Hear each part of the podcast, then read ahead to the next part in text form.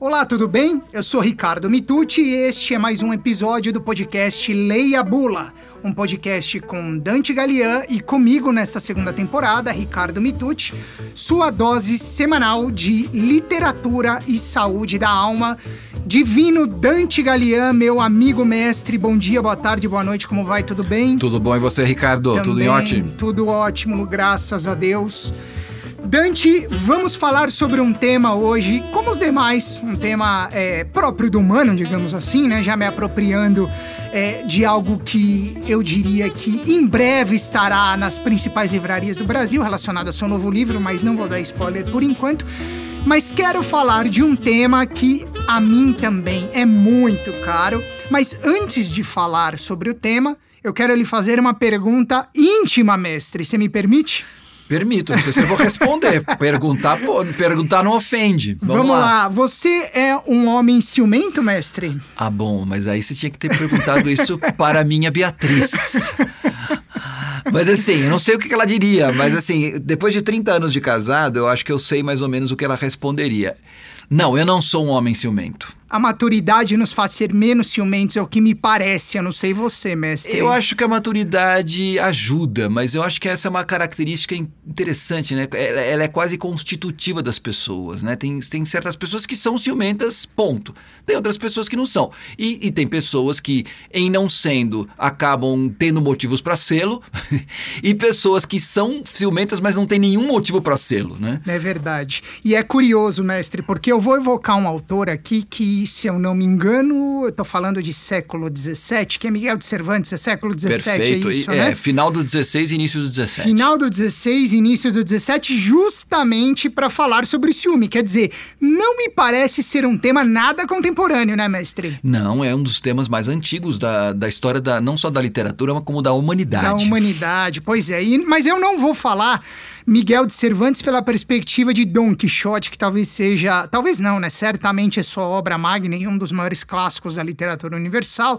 Mas vou falar de Miguel de Cervantes a partir de quatro novelas exemplares, que é uma compilação, literalmente, de novelas do Miguel de Cervantes, esse grande gênio da literatura mundial espanhol, né? Autor de Dom Quixote, mas que escreveu aí essas quatro novelas exemplares. Se eu não me engano, você também já leu essa narrativa ou essas narrativas que compõem esse livro, né, mestre? Sim, sim, são narrativas fantásticas. Eu, a gente já discutiu em, em vários laboratórios também, e são narrativas curtas, são pequenas novelas.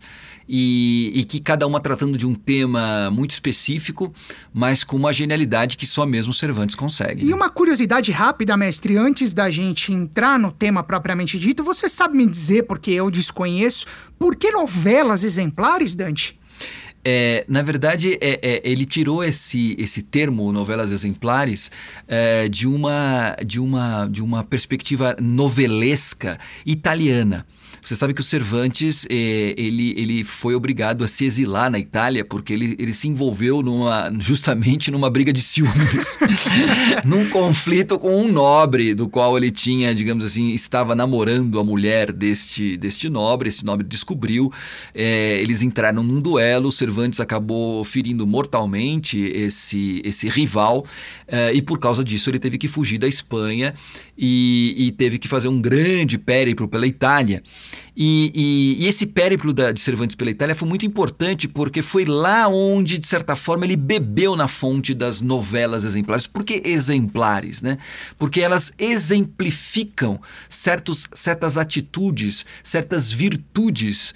Né? Essa ideia, que é uma coisa muito cervantina, né? que também é própria da época dele, de pensar a literatura não só como uma forma de divertimento, mas também como uma forma de informação. Né? Ou seja, a, a, ao ler você se diverte e ao mesmo tempo você se converte, né? Você de, a, aprende valores, né? Através dos personagens, através das reflexões que, que a literatura, que a narrativa te traz, né? E, e é nesse sentido, quer dizer, ele pega os personagens para exemplificar valores, atitudes, posturas humanas. O guru da literatura Dante Galian explicando para este que pouco entende do negócio, né? Por que novelas exemplares, mas o que importa é que, além da erudição do meu querido amigo mestre Dante Galian, teremos agora um debate sobre o ciúme. Então, a partir da novela A Ciganinha, uma das quatro novelas exemplares do volume citado, e o trecho, o excerto que eu separei para a gente falar sobre o ciúme, que, pelo que Dante conta agora, Miguel de Cervantes viveu na pele, sentiu bem o peso do negócio, né? É o seguinte, mestre. O ciúme nunca, pelo que imagino, deixa a inteligência livre para que possa julgar as coisas como realmente são. Os ciumentos sempre olham com binóculos que fazem as coisas pequenas grandes, os anões gigantes e as suspeitas verdades. Mestre, uma pergunta daquele estilo que eu gosto, pé no peito. O ciúme nos deixa burros ou nos deixa cegos? Ambas as coisas. Só, né? O ciúmes é uma paixão. Né? Eu gosto muito dessa, dessa palavra é, que vem do latim passio, que por sua vez é uma tradução do grego pathos. A gente falou, acho que em outro episódio, né? É, Patos, acho... doença, Exatamente, né? Exatamente, a mesma origem da palavra patologia. Né? E tal como a gente tinha falado, acho que a respeito do amor, não foi isso? Isso, exatamente. Há uns, há uns episódios atrás falamos do amor, o amor enquanto doença, o amor enquanto paixão, o ciúme também. Né? O ciúme, ele é uma paixão, é, e como toda paixão, é, ele, de certa forma, tem um poder mobilizador muito grande. Quantas e quantas coisas a gente não faz por causa dos ciúmes. Quanto você não se lembra, eu também me lembro quando a gente é adolescente, assim por diante, de, de tentar é, é, é, é espreitar para ver se a pessoa que a gente gosta está saindo com outro, se ela ligou, se ela escreveu alguma coisa no caderno ou coisa parecida. E a gente tem uma inventividade assim absurda. Absurda, né? absurda. E uma coragem também sem comparação. E né? não tem medo do ridículo. Exatamente, né? E a, e a, gente se vê fazendo cada coisa que depois, quando a gente para pra pensar, fala: Meu Deus do céu, como é que eu fui capaz de fazer um negócio como esse, né? E é exatamente isso, porque essa é, é uma, uma característica das pessoas que estão acometidas por uma paixão. Né? E, e, e, ele coloca aqui e, e, o Cervantes como um grande observador e como um grande, um grande especialista da alma humana, né? É, é, e, e, ao mesmo tempo um, um, um, grande escritor, um grande mestre das palavras, é, ele deixa isso muito, muito evidente nessa pequena frase que você reproduziu aqui da, de uma das novelas exemplares, né? Que é exatamente isso. Eu gosto dessa ideia, né? É, o ciúme nunca deixa a inteligência livre. Né? A, a, a, por quê? Porque a paixão, né, quando ela nos acomete, ela bagunça a ordem das coisas. Ela nos, é, na verdade, ela não permite, ela escraviza o espírito, escra, escraviza o intelecto.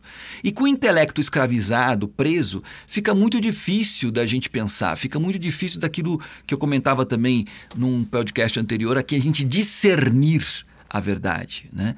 Então, o que acontece? Mexendo com, uh, com essa perspectiva da paixão, fica muito fácil você monopolizar uma pessoa. É, é, e é interessante porque é, apesar de você ter trazido a, a, narrativa do Cervantes, eu já estou aqui pensando num outro autor contemporâneo do Cervantes, só que um que viveu um pouquinho mais ao norte, na, na Inglaterra, que é William Shakespeare. Ah, ninguém mais, ninguém menos do que ele, né, Exatamente. Na e... minha santíssima trindade literária é o filho, mestre. Opa, você vai você tá revelando aos poucos Tô a tua santíssima, aos né? poucos. na aula passada, na, na, no encontro passado você falou do Dostoiévski. Dostoiévski é o pai. É o pai e, e Shakespeare é o filho. É o filho. É Depois, o filho. Depois eu falo quem é o Espírito isso, Santo. no próximo episódio você fala quem é o Espírito Santo. Mas assim, é, é, é o, o, todo mundo sabe né, que, que, que as tragédias do, do, do Shakespeare são uh, uh, fantásticas, são assim, o supra-sumo da, da literatura e do teatro, uh, e, e, ao mesmo tempo dessa dissecação do humano. Acho que se, não, não é por acaso, acho que é uma coisa meio cósmica, né? O fato desses dois grandes autores, fundadores da literatura moderna, né, o Cervantes e o, e o, e o Shakespeare, terem vivido na mesma época, morrido no mesmo ano, em 1616, no mesmo dia, 24 de abril, né, ou 23 de abril, alguma coisa assim. Então é, é, é, é muito doido, né? E, e, no entanto, a gente percebe efetivamente que os dois estão, à sua maneira, né? A maneira espanhola e a maneira britânica, falando das mesmas coisas, ou seja, falando da alma humana. E o grande, a grande tragédia, o grande drama do ciúme na, na, na no grande estudo da, das paixões, porque eu, eu penso que o que o, o que o Shakespeare fez com as suas tragédias, principalmente, tragédias e comédias, mas de maneira particular nas tragédias, é um verdadeiro tratado sobre as paixões. E o ciúme está justamente na peça Otelo. Né? Na peça Otelo, em que uh, o tema principal é justamente o ciúme. Né? A gente tem lá o personagem astucioso, no mau sentido, né? o personagem insidioso, que é o Otelo, que é um cara que é invejoso. Né?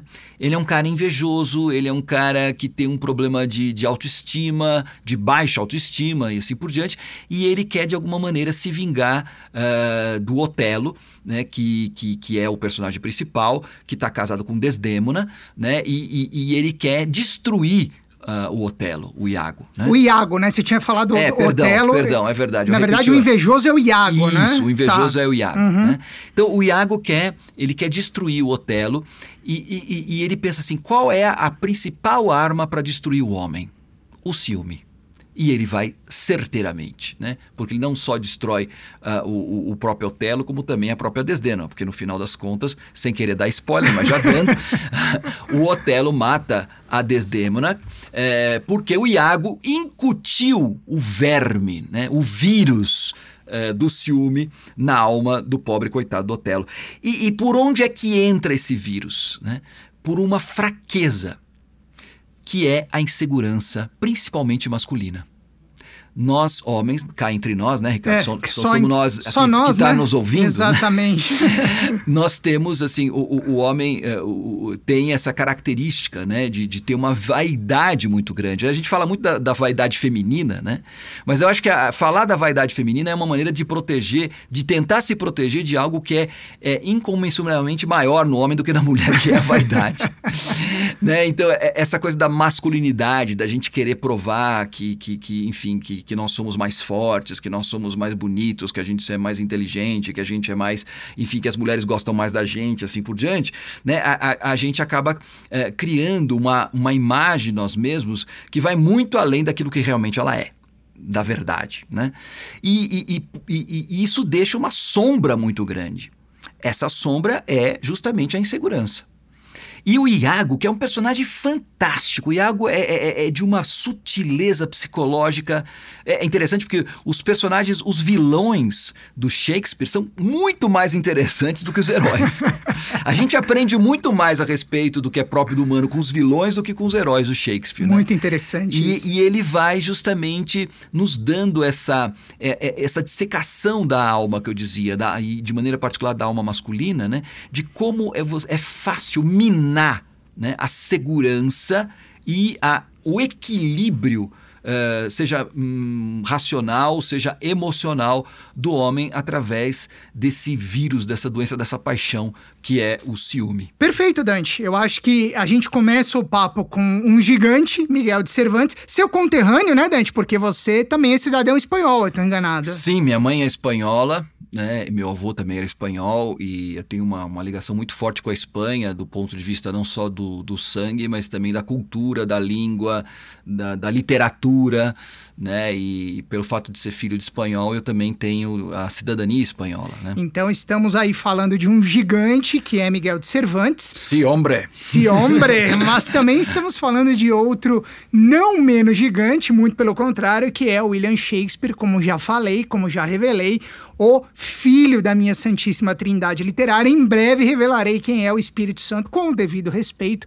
Por favor, levem isso numa brincadeira, porque hoje a gente tem que avisar, né, Dante? Contém ironia, porque senão vai ter gente que vai achar que eu já tô pecando aqui. Minha intenção não é essa. É, um, um dos efeitos da, da questão da literatura é, é, a gente ter também o desenvolvimento de uma coisa que está muito em falta hoje em dia, que é o bom humor. É verdade, é né? é verdade. E essa, essa, essa ironia hum, saudável. É, exatamente. Que a exatamente. gente, infelizmente, está perdendo.